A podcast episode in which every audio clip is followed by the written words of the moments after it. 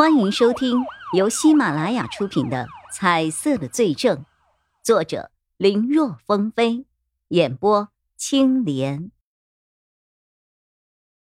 我真的是警察，不信的话，你们可以打报警电话，查询一下我的警官号。我的警官号是调调调调调啊！你别跟我在这儿继续装了，别以为我不知道你们这些小伎俩。不就是连环套吗？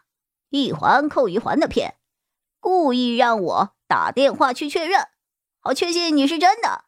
可谁知道我打电话的那头是不是也是你的人呢？阿哥，现在都是二零二一年了，还用这种老套路？你 low 了，我才不会上当呢。这位先生，全国报警电话都是一个号码，没有可能造假的。叶一辉见过不相信的，但没见过这么不相信的。他还想解释，结果青年用铁锹狠狠地敲击了一下旁边的墙面，发出了刺耳的声响，直接打断了叶一辉的说话。我最讨厌你们这些不务正业的小偷了！嘿，趁我现在心情还不错，麻溜的把东西给我交出来，要不然……信不信我废了你的手？铁锹青年说完，有些不耐烦了。哎呀，算了算了，看你样子也是不打算配合了。不跟你废话，你不拿，我自己拿。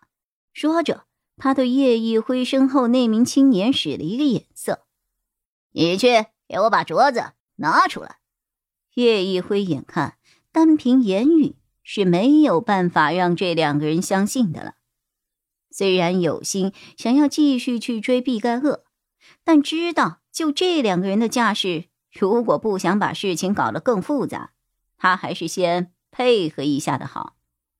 无奈之下，他也不再辩驳什么。行，我让你们搜。哦，哎呦，行啊！看你这个配合的样子，倒也不像是作假呀。难道是我认错了？兄弟，要是一会儿真的没有搜出来，那我先在这儿赔个不是了呀！哈哈。不过要是你故意炸我们，那就别怪我不客气了。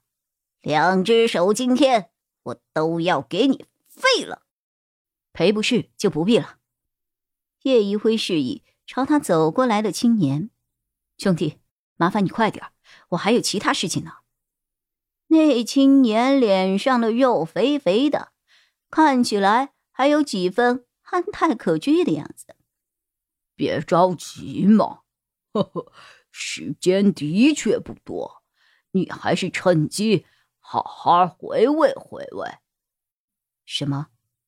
叶一辉有些不明白，但转念一想，他明白了。只见走到距离他还剩下一步之遥的时候。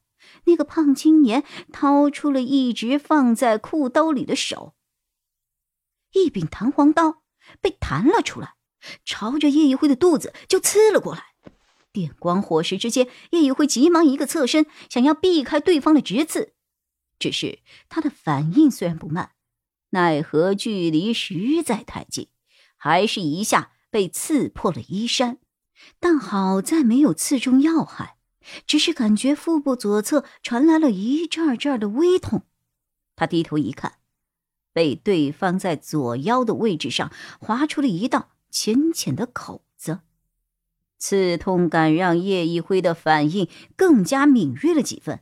不等那人反手再刺，他抢步上前，施展擒拿技，一手将胖青年狠狠地按倒在地。因为用力过猛，青年倒在地上。发出了一声惨嚎，应该是他拿刀的胳膊被弄脱臼了。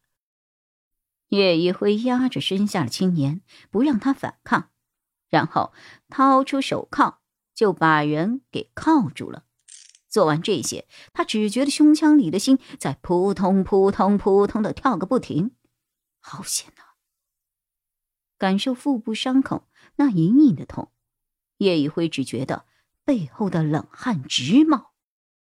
一般的民众怎么可能胡搅蛮缠？就算是地痞流氓，也不可能平白无故的下如此重的手。他还是太嫩了呀！这人八成就是毕盖厄派来的，只是这两个人，尤其是那个铁锹青年，太会演了，弄得他都判断失误了。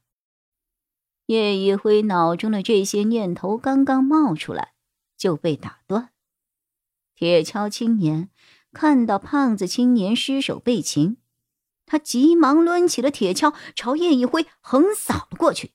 瞧那个力道，要是不赶紧闪开，一旦被铁锹扫中了，那是半个脑袋都会没有了啦！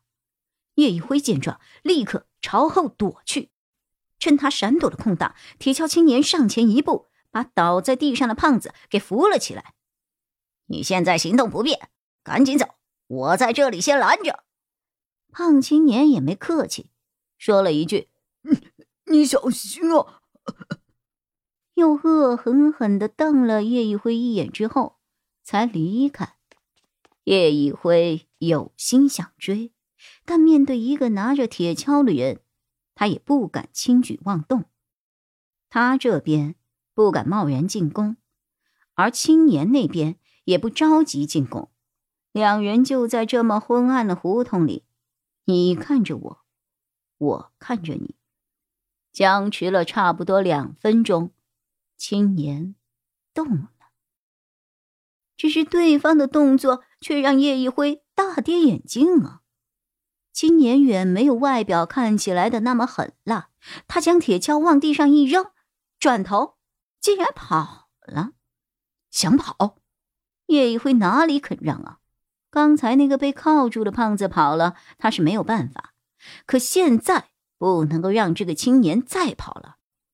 或许这个青年就是他将毕盖厄和凶手连接起来的最好突破口。这人他必须要抓住！别跑！叶一辉在后面穷追不舍。在从胡同里跑到了一处工地时，青年男子终于放缓了脚步。最后，他停了下来。怎么不跑了？跑不动了？